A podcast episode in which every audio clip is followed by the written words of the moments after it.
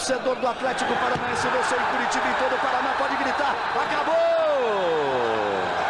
Mete o pé direito na bola pro gol! Gol! Que lance do Cirino! Espetacular o Cirino!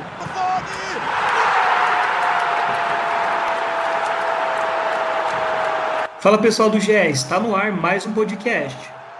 Sabe de quem?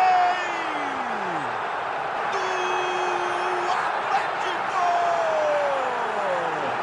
Fala torcida rubro-negra, eu sou Fernando Freire, repórter do GE. Estamos começando agora a 24ª edição do podcast do GE Atlético.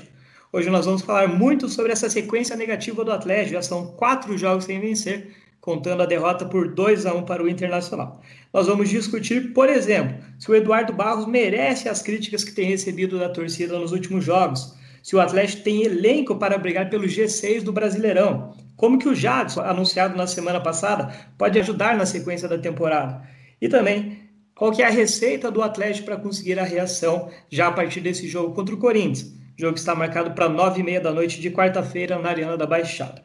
Para responder essas e outras perguntas, conto com as presenças hoje de Nádia Maotti, repórter do GE. Tudo certo, Nádia? Fala, Freire. Tópicos fáceis esses que você escolheu? Fala, galera, tudo bem? Assim que é bom, né, Nádia? e para comentar também sobre o Atlético, Christian Toledo, comentarista da RPC. Seja bem-vindo, Christian. Ô, Freire, obrigado. Bom poder falar com você, com a Nádia mais uma vez. Bem, e eu já, sim, peguei já uma bolachinha, peguei uma bebidinha, um refrigerante, porque eu sei que nós vamos ficar até amanhã aqui conversando, né? é, vamos tentar ser curto pro, pro torcedor não, não dormir também ouvindo não, nosso podcast. Falamos, falamos, falamos um dia inteiro, eu e a Nádia, e não seremos prolixos, né, Nádia? Exatamente, vamos embora. Então, para começar, né, o Atlético vem de quatro jogos sem vencer, três deles pelo Brasileirão, aquele 0 a 0 com o Jorge Wilson. Por último, perdeu para o Internacional, 2 a 1 lá no Beira-Rio.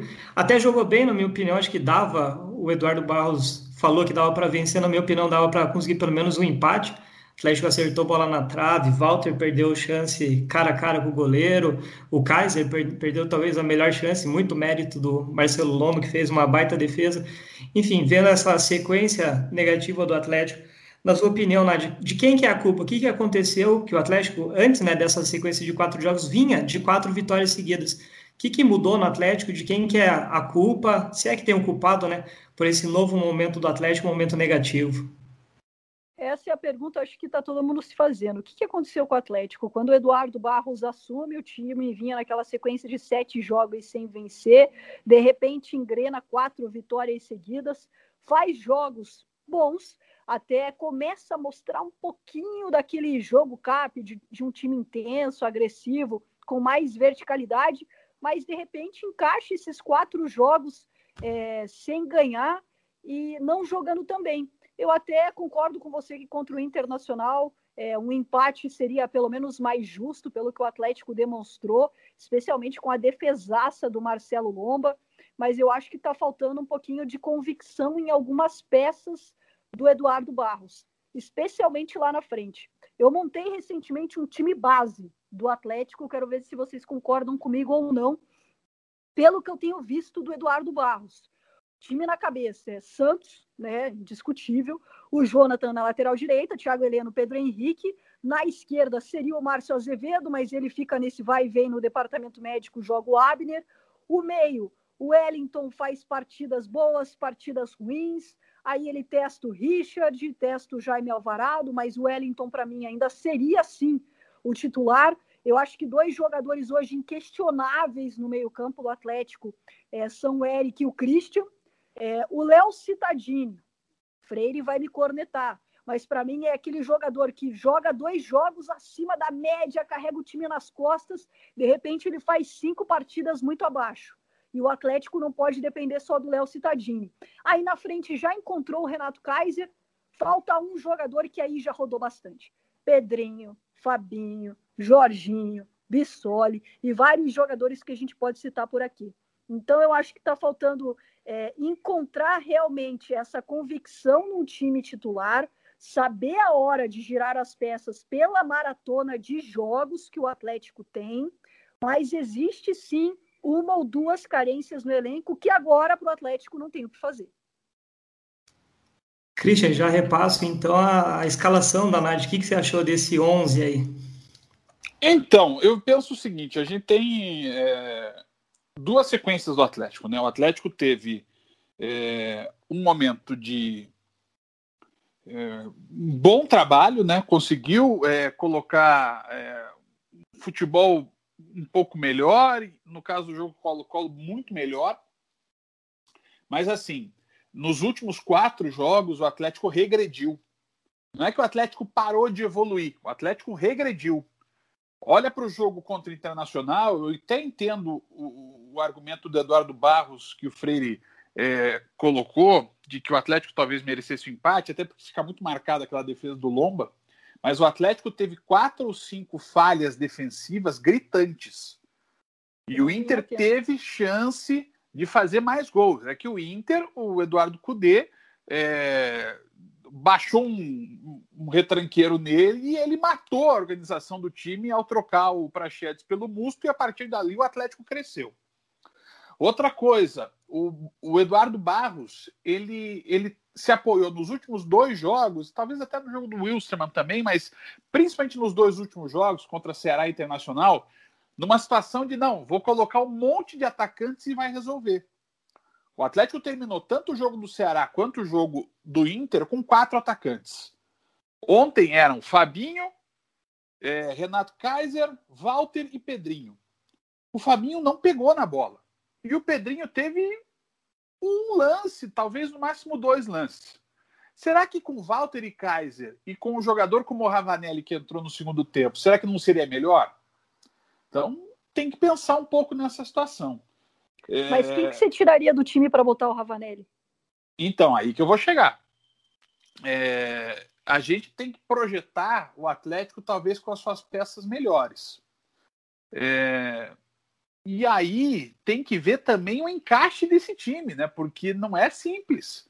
Se você olhar para esse time que o Eduardo Barros imaginou montar, você pensa, o Nicão vai ser um jogador quase um segundo atacante, né? Com uma obrigação, às vezes, de fazer um jogo de velocidade que não é exatamente o perfil dele? Não sei. Será que não seria o caso de você ter dois meias de chegada, com Christian e Eric, e aí fazendo de novo 4-1-4-1? E aí poderiam ser Ravanelli e Nicão, sobrando o Citadini?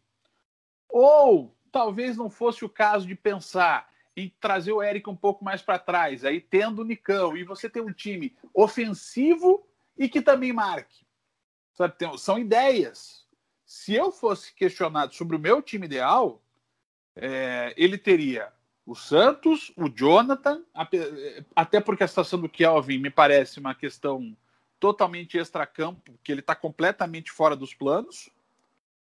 É, então, daí você vai somando, né? O, o Santos, o Jonathan, o Thiago Heleno, Pedro Henrique e Abner. Márcio Azevedo não pode ser titular do Atlético.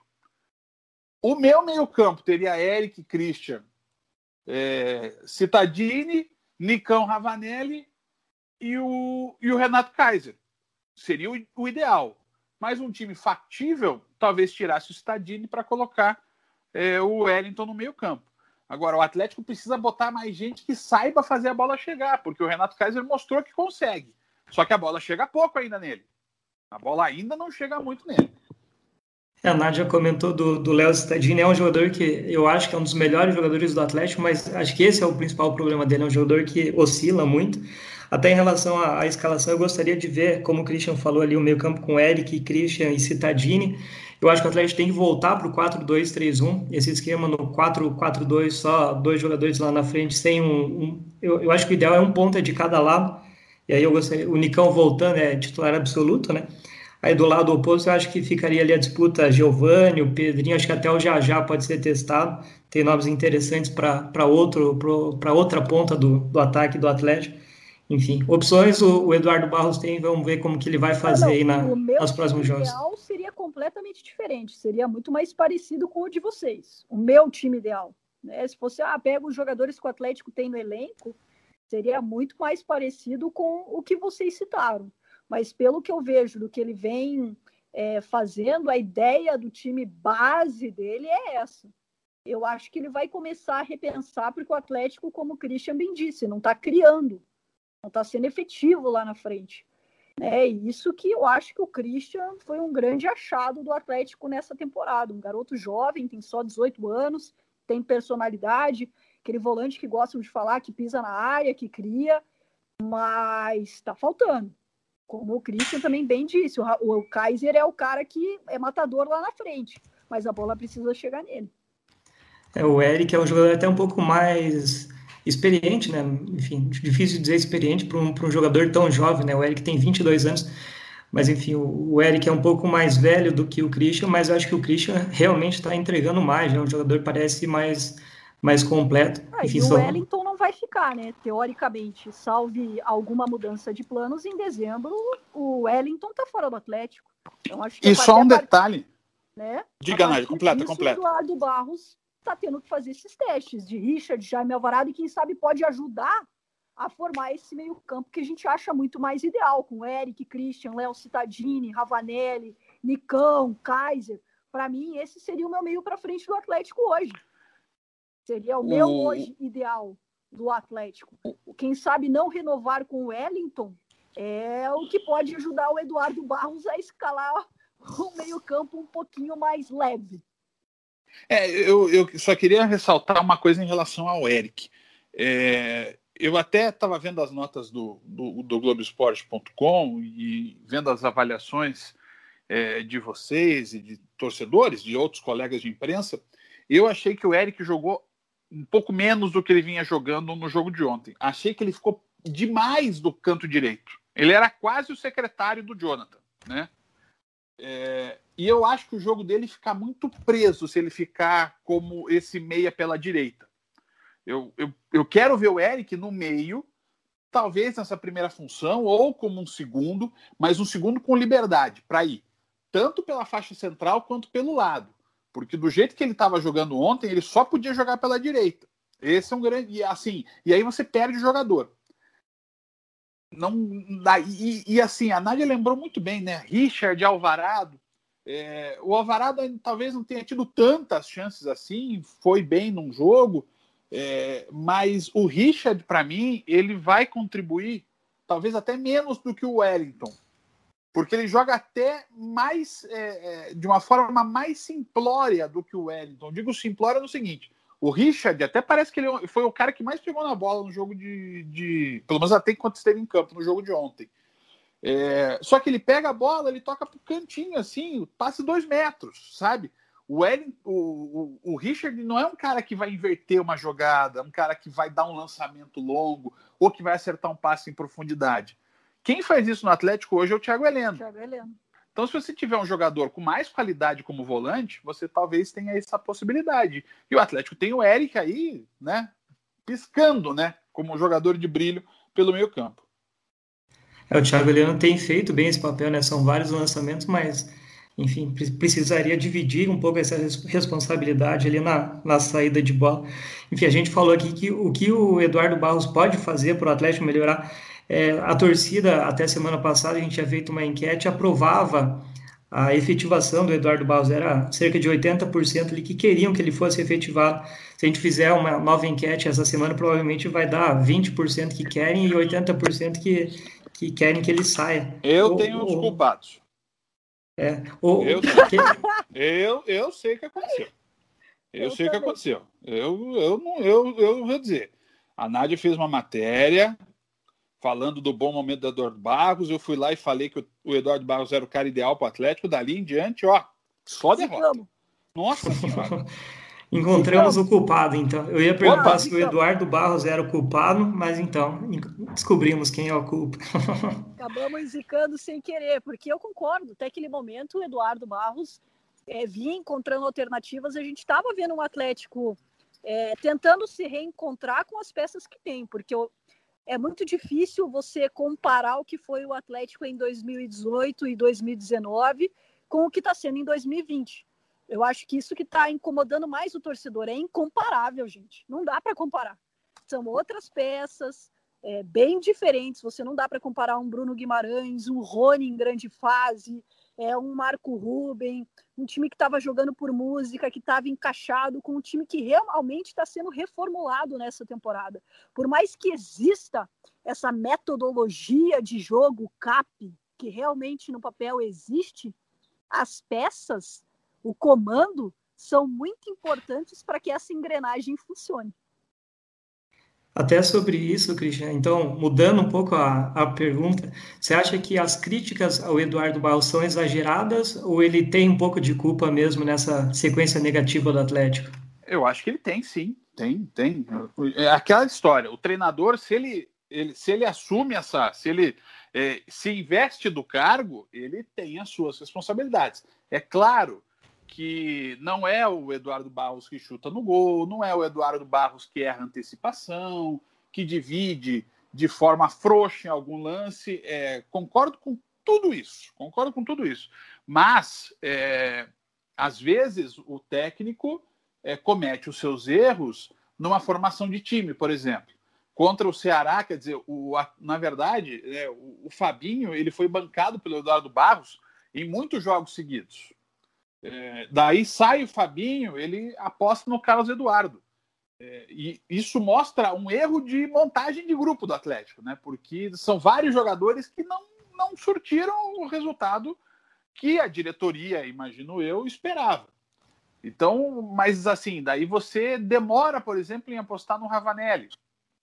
Né? No jogo contra o Ceará, nos outros jogos, ou o Ravanelli entra aos 44 do segundo tempo, é, e aí, assim, ele é um bom jogador, eu acho ele um jogador bem interessante, talvez até já com merecimento de ser titular. Mas ele não vai fazer milagre todo jogo, como ele fez no jogo do Botafogo. Então você precisa dar tempo para ele jogar. O Ravanelli não começou um jogo ainda. O Jorginho começou dois.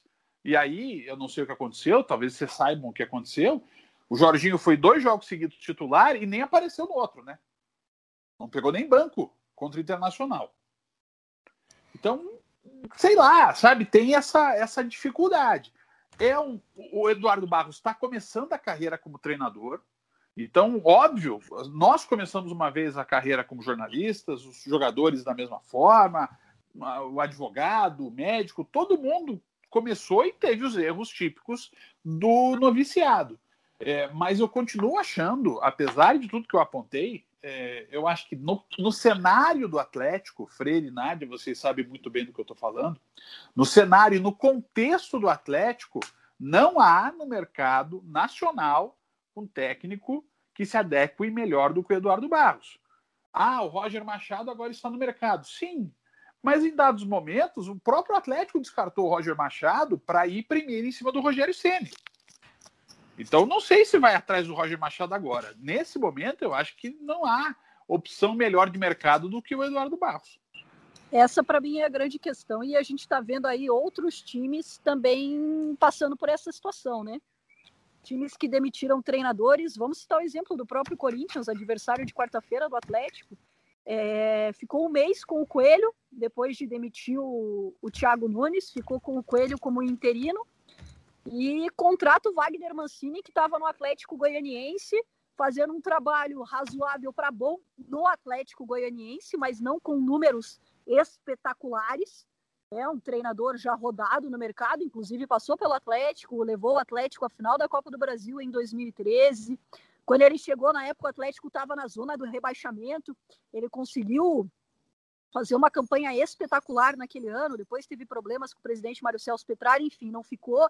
É, você vê um Vasco atrás de treinador, é, você vê o Luxemburgo balançando no Palmeiras e pensando no Gabriel Heinz, que é um nome que o Atlético chegou a especular no começo da temporada. É, hoje o Atlético no mercado brasileiro eu também não vejo grandes nomes. O nome que o Atlético queria era o Rogério Ceni que disse não. É, teria que ir para o mercado estrangeiro de novo.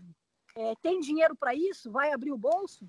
Porque a gente sabe que além de pagar mais, é, o mercado estrangeiro, muitos treinadores querem vir com comissão técnicas, comissões técnicas enormes. É, esse foi o caso do Domi, hoje técnico do Flamengo no Atlético. O Atlético sondou, ele queria vir com uma comissão enorme, o salário era imenso, enfim, não passou de uma conversa. Mas eu não vejo também hoje no mercado é, alguém com a cara do Atlético, só se vier alguma aposta tipo Fabiano Soares da vida. Fabiano é, Soares, Milton Mendes, algo assim que a gente não espere mesmo, sabe? Sérgio Vieira, esses é, caras aí que o Atlético Juan Ramon trouxe. Carrasco, essas ah, coisas. Agora, eu falei né, do Roger, mas é claro que tem um nome no mercado que ah, sabe do Atlético, que se adequa, mas aí, aí tem uma ponte quebrada no meio do caminho que impede o Thiago Nunes de reassumir. E essa ponte está quebrada é, não só com o Mário Celso Petralha, mas também com o próprio Eduardo Barros. Os dois Exatamente. também tiveram um estremecimento. Então, é, reconstruir essas pontes, eu não sei se o Atlético tem interesse no momento. E o Eduardo, e assim, vai trazer, né? Vamos aqui, trabalhando gente só com especulação, por favor. Vai, vai atrás do Thiago Nunes de volta? O Eduardo Barros vai ficar? O Eduardo Barros está sendo preparado. A expectativa era que o Dorival Júnior ficasse essa temporada para que o Eduardo Barros chegasse em 2021 e já com mais corpo, né, com um ano já muito mais direto ao lado do treinador principal, assumisse o, o, o time. Hoje, assim, você vai trazer o Roger Machado, sabe? Não sei, vai trazer o Thiago, Eduardo Barros não vai querer trabalhar com ele, né? Vai criar uma, tem uma situação de atrito direto. Então, eu acho que vai acabar ficando o Eduardo. E assim, não vejo também, isso é bom deixar muito claro não vejo assim o maior erro da história do mundo. Eu acho que o Eduardo Bar tem situações é, em que a gente tem que pensar o seguinte: não sei se eu já vou atropelar um questionamento que você vai fazer, Freire, mas é, eu acho importante dizer isso. O, o torcedor, até por tudo que o Atlético fez nos últimos dois anos, ele imaginou chegar nesse Brasileirão de 2020. Não, o Atlético vai lutar lá com o Flamengo, com Palmeiras, né, com Grêmio, que em tese eram os times mais ricos do país é, vai lutar por título e coisa e tal. E nós mesmos do, da imprensa trabalhamos com a hipótese do Atlético, não, Atlético no mínimo é G6. Mas a gente olhou é, o campeonato, a gente já teve 14 jogos do Atlético no campeonato, e nesse momento a gente sabe que o Atlético não tem um time, talvez, para lutar pelo G6. Para ficar na primeira parte da tabela, acho que sim. Mas pelo G6 já acho mais difícil, apesar da inconstância dali, né, da turma do Palmeiras, do São Paulo, é, desses times do, do, do, próprio Internacional, às vezes, né, que estão ali na parte de cima da tabela. E aí a gente vai dizer o seguinte: ah, mas se vier um treinador, tudo vai mudar? Não. Não. É, talvez um treinador apenas. É, o treinador consiga melhorar ali para o meio da tabela, mas não para lutar por título, até porque a pontuação agora já também impede de pensar nesse tipo de situação.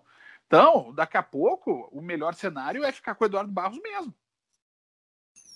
É, Christian, você atropelou o próximo tema mesmo. Muito obrigado.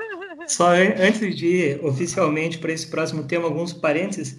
O, o, Jorginho, ele fez esses dois jogos, mas ele tinha saído no, no jogo de quinta-feira com dores. O Atlético ah, não, então tá. não informa, mas talvez essas dores tenham pesado ali para ele ter ficado de fora.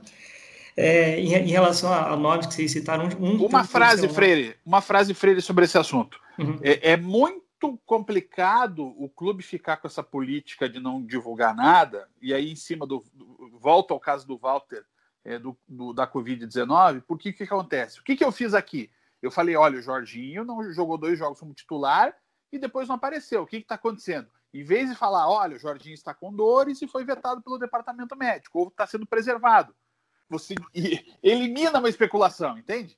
Sim, Mas os ainda... clubes não conseguem entender isso. Os clubes acham que eles são.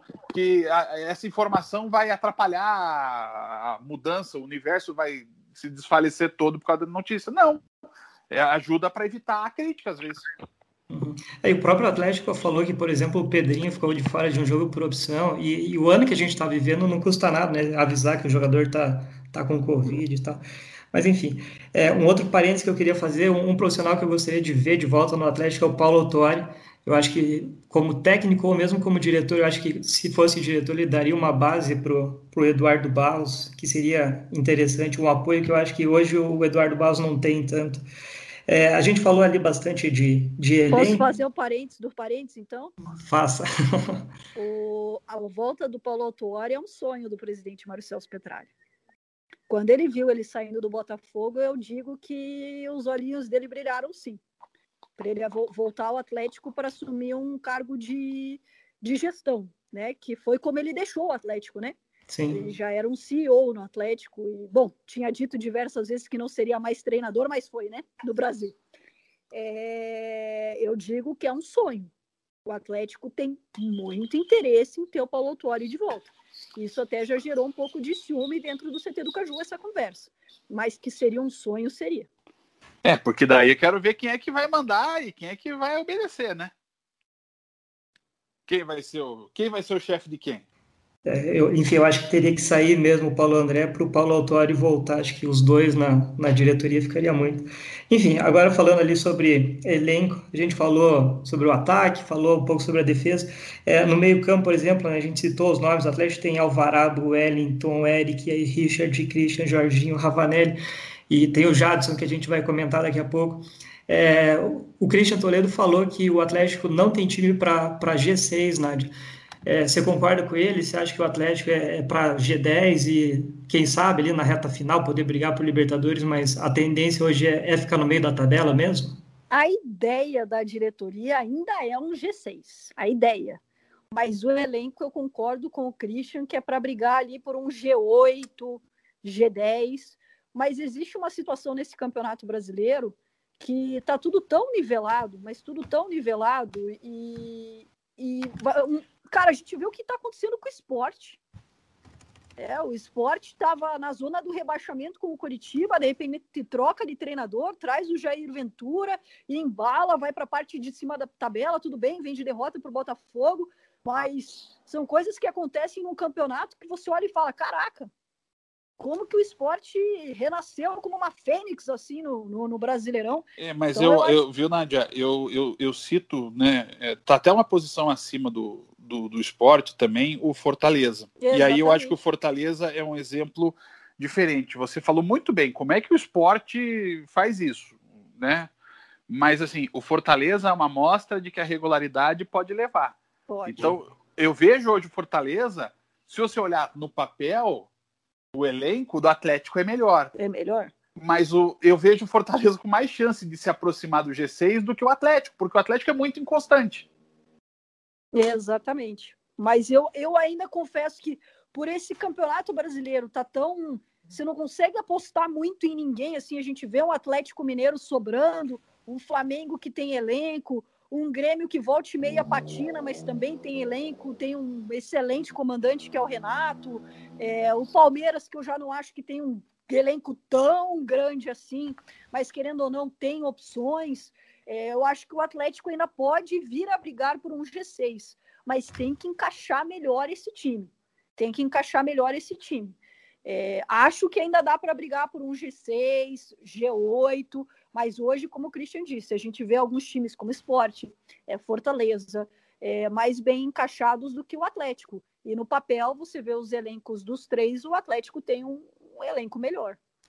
Hoje o Atlético é o 15 colocado, tem 15 pontos, só fica na frente do Corinthians, que abre a zona de rebaixamento pelos critérios de desempate, né? O Corinthians tem uma vitória a menos, e a distância do Atlético para o G6 hoje é de 9 pontos, o Atlético tem um jogo a menos, mas esse jogo é contra o líder Atlético Mineiro, então não dá para imaginar, não dá para contar com esses três pontos.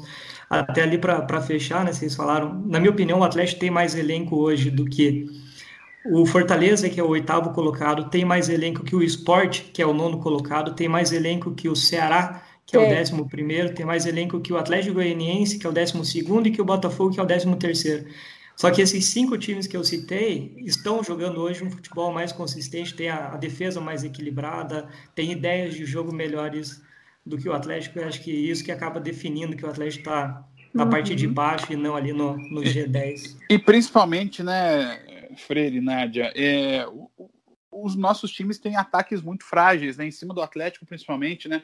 Olha a quantidade de atacantes que o Atlético tem. E o Atlético fez 11 gols no campeonato. Né? E aí, isso mostra que não é só uma questão das peças que estão ruins, né? Porque a gente não viu uma afirmação no ataque do Atlético. O Vitinho, talvez, o Nicão, mas o Nicão não é um atacante, né? O Nicão é um meia de chegada. É, agora sim o Renato Kaiser, mas se a gente for olhar, Bissoli, Pedrinho, Fabinho, Carlos Eduardo, Geovânio, É, o próprio Vinícius Mingotti, que ficou um tempinho como titular, é, nenhum deles é, confirmou. Nenhum deles. E aí o resultado é o Atlético. É, talvez com uma, uma questão tática, porque se a gente for pensar, o centroavante também é pouco acionado. Olha quantas bolas o Kaiser recebeu ontem. Duas ou três. Fez um gol e quase fez um outro. É, os jogadores não estão rendendo e isso vai gerando esse resultado negativo. É, é, campeonato de pontos corridos exige muita vitória sabe? E, e, não adianta imaginar. E ontem o Atlético entrou pensando em não perder primeiro do Internacional. O Atlético entrou fechadinho. É, e você, mas você precisa ter opção, você precisa ter ataque. O Atlético hoje não tem ainda um ataque sequer definido. A Nádia falou isso lá no início do papo. É, quem vai jogar com o Renato Kaiser? A gente, a rigor, não sabe ainda. Nádia, e aí para complicar essa esses problemas do Atlético. Joga a bomba. O, o Atlético não vai poder contratar, né? A partir desta terça-feira vai ter que cumprir a punição. Enfim, faça um resumo aí de como que vai ser essa, essa punição e o que, que você imagina do elenco do Atlético para esse próximo ano, né? Então, o Atlético tentou se preparar, né? O Atlético fez diversas contratações assim que soube é, da punição da FIFA de não poder registrar jogadores nas próximas duas janelas de transferências internacionais e nacionais. Aqui a gente não trabalha com janela de transferência, por isso que vai ser pelo período, né? Então é a partir desse dia 13 de outubro até julho do ano que vem. É, agora, o Atlético vai recorrer, o Atlético recorreu, o que, que o Atlético pensou? Vou falar o que eu apurei nesse período. Pela questão da pandemia, pela questão financeira do mercado do futebol no momento, o Atlético prefere cumprir essa pena agora. Dá para entender essa lógica? Eu acho que sim. Dá para entender, né? O Atlético sim. não conseguiria fazer nesse período grandes contratações pela questão mercadológica, pela questão financeira, por como está o mercado no momento. E isso então, nunca foi, né, é melhor cumprir agora uma punição do que arrastar o que muito possivelmente o Atlético é defendido por um dos é, melhores advogados desportivos do Brasil, se não do mundo, que é o doutor Mota. É, o Atlético está, entre aspas, optando em cumprir essa punição agora. Acho é, que eu... é, é compreensível, é entendível, né? Não, não, total. Eu, eu penso o seguinte, né?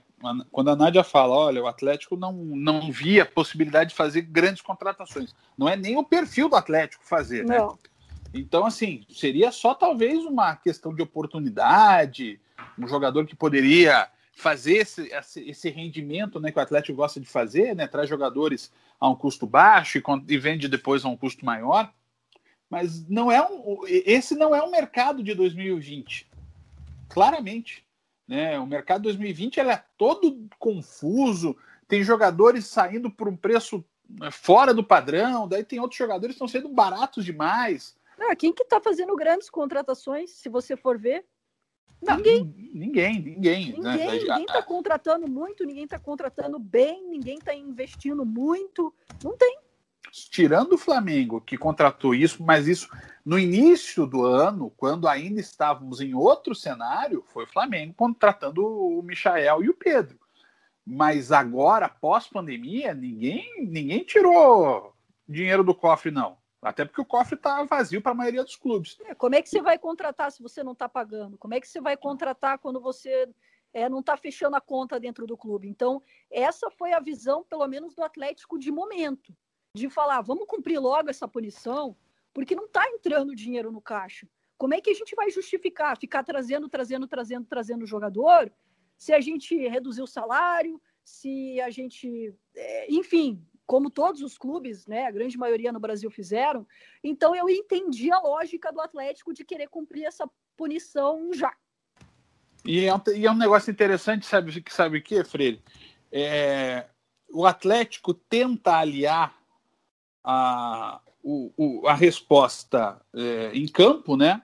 É, o êxito é, no campo com o êxito financeiro, né? Robson Bambu, por exemplo, veio a custo zero para o Atlético, saiu a 40 milhões de reais. Acho que foi isso, né? ou menos, 25, uma coisa assim, né? Foi 8 milhões de euros, não foi? É, então é, é 40, aí, né? né? É Se eu não 40. me engano. Era 40, pelo menos naquela época. Então, é, ele teve é, resultado no campo e teve resultado financeiro. É, talvez os jogadores que o Atlético tem ou trouxe, né? Porque eu- aí eu cito o caso do Pedro Henrique, são jogadores que o Atlético vai ter mais tempo para buscar esse resultado em campo, né? Porque talvez uma temporada normal, o Christian já poderia até começar a entrar em janela de meio de final de ano, janela intermediária de- da Europa. Agora não, agora o Atlético só vai poder negociar ele, na teoria, para fora do país no final da temporada 21. Então ele, ele pode dar uma resposta em campo muito boa, assim como o Pedro Henrique, assim como o Eric, assim como o Abner, que são jogadores mais jovens. E aí, se o Vitinho conseguir voltar a jogar em alto nível, essa coisa toda, o Atlético começa a ter um ativo maior também no mercado e vai ter tempo para fazer isso. Olhando o copo meio cheio em vez do copo menos vazio, o Atlético pode aproveitar esse período para ter essa resposta técnica desses jogadores Uhum. até eh, setembro do ano que vem, quando daí sim, daí já começam as especulações de mercado, essa coisa toda. Ó, Christian, o Atlético vendeu o Robson Mobu, pesquisei aqui, para o Nice da França por 8 milhões de euros. 8 milhões de euros. E no minha Que na não época- tá tão ruim. É que na época eram 47 milhões de reais. É, o Agora At- são 782 milhões de reais. É, falando em, em reforço, né, o Atlético durante ali a paralisação do futebol foi o clube que mais contratou, trouxe Aguilar, Alvarado, Walter, daí mais recentemente Jorginho, Renato Kaiser, Ravanelli e por último Jadson, que é o nosso próximo tema. É, vocês imaginam que o Jadson pode render? É, enfim, está longe da forma ideal, mas é um jogador que tem muita qualidade. Vocês acham que ele pode ser útil aí nessa sequência de temporada? Cara, eu vou falar pelo que eu conversei com ele, tá? É, eu acho que isso talvez seja o mais interessante para o torcedor saber como é que tá o Jadson. É, já quando ele é, conversou para usar a estrutura do CT do Caju para treinar, ele já propôs, olha, vocês me avaliam uma semana, vocês veem o quanto eu quero render, o quanto eu quero melhorar, e a gente conversa sobre um contrato e tudo mais, porque ele acredita que a maneira com que ele saiu do Corinthians foi muito injusta e com atos de crueldade, né? Com toda a história que ele teve no Corinthians, com toda a história que ele teve no futebol, que ele tem no futebol, é, e ele quer mostrar. Né? Ele é um jogador que hoje financeiramente não precisa, né? Ele mesmo diz isso. Se ele quisesse parar hoje ele parava. Então ele, ele quer provar para ele mesmo que ele pode, que ele quer jogar, que ele ainda tem condição de jogar um é, ou dois anos. E ele encontrou no presidente Mário Celso Petralha essa chance. O Atlético gosta de dar essas oportunidades. É um jogador que volta para o clube barato, é, que se render, rendeu. Se não rendeu, não era uma contratação para isso. Né? Ah, não contratamos o Jadson para ser um grande reforço. Não foi essa a ideia do Atlético em nenhum momento realmente, ah, vamos contratar o Jadson porque ele vai brilhar, ele vai nos ajudar. Não, é uma aposta em um jogador que todo mundo sabe que qualidade tem. Mas o Atlético sabe que é um custo baixo pelo retorno que ele pode vir a dar. E qualidade ele tem. É, visão de jogo, é, qualidade no passe. Eu acho que ele pode ajudar bastante o Atlético com essa vontade que pelo menos ele mostra estar nas palavras, nas conversas, ele pode ajudar bastante o time.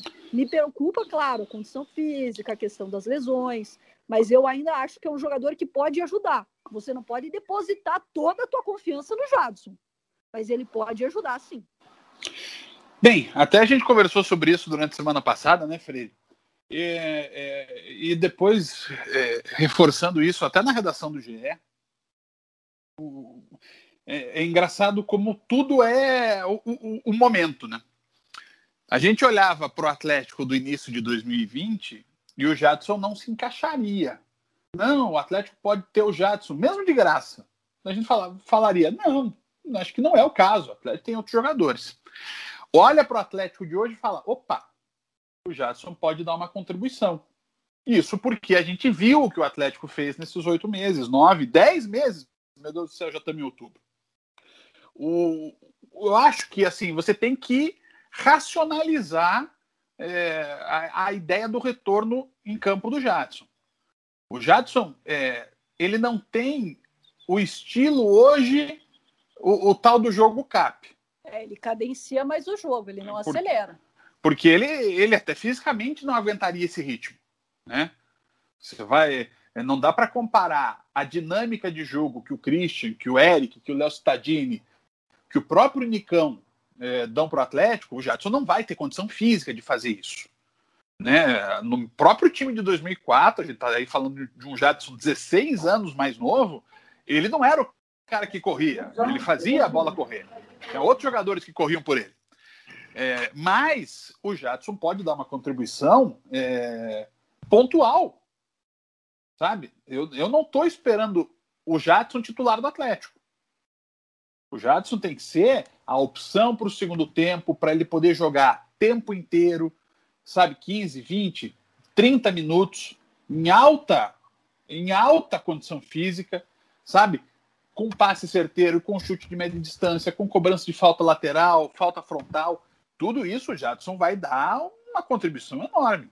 Agora, não temos que esperar um Jadson entrando desde o início do jogo, arrebentando, essa coisa toda. Eu vou comparar ele com um jogador que é até mais velho do que ele, é, mas é, ele tem um outro papel no elenco, que é o Lúcio Gonzalez. O Lúcio, é, dentro do cenário do Atlético, é até possível, apesar de eu achar que não tanto, é, mas é possível você entender ele como um titular do Atlético. O Jadson não consigo ver. É, talvez fazendo o falso 9, mas agora o Atlético tem um 9, que é o Renato Kaiser. Então, assim, é, eu acho possível, acho um pensamento bastante razoável, não acho um erro do Atlético pegar o Jadson, ainda mais de graça. Então, e, e assim, tem que pensar com, como que a Nádia falou, o que vier em relação ao Jadson é lucro a partir de agora.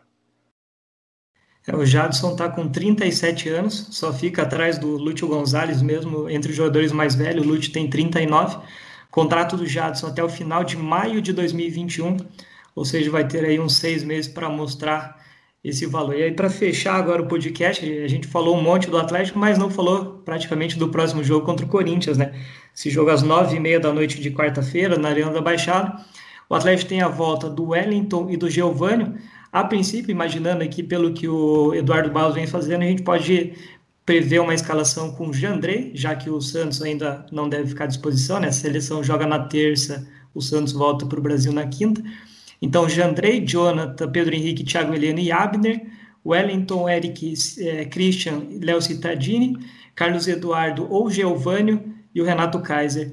Ele estava dando uma olhada aqui no provável Corinthians, com bastante, bastante mudança, né? O Wagner Mancini chegando, enfim, ainda pode ter algumas mudanças, algumas alterações em relação a esse provável, mas teria o Walter, já que o Cássio está suspenso, Walter no gol, Fagner, Gil, Bruno Mendes e Lucas Piton, Gabriel, Gustavo Mantuan, Ederson e Ramiro, o Luan ali no meio e o Léo Natel na frente. É, Nadia e Christian, o que, vocês imaginam do Atlético nesse jogo? Dá para ganhar? Tem que ganhar? Eu acho que tem que ganhar. Tem que ganhar. Tem que ganhar mesmo o Corinthians tendo o fato novo do Wagner Mancini, é um time que está completamente sem confiança, é, que nessa temporada, em pouquíssimos jogos, mostrou algum futebol que brilhou os olhos, que foi sob o comando do Thiago Nunes.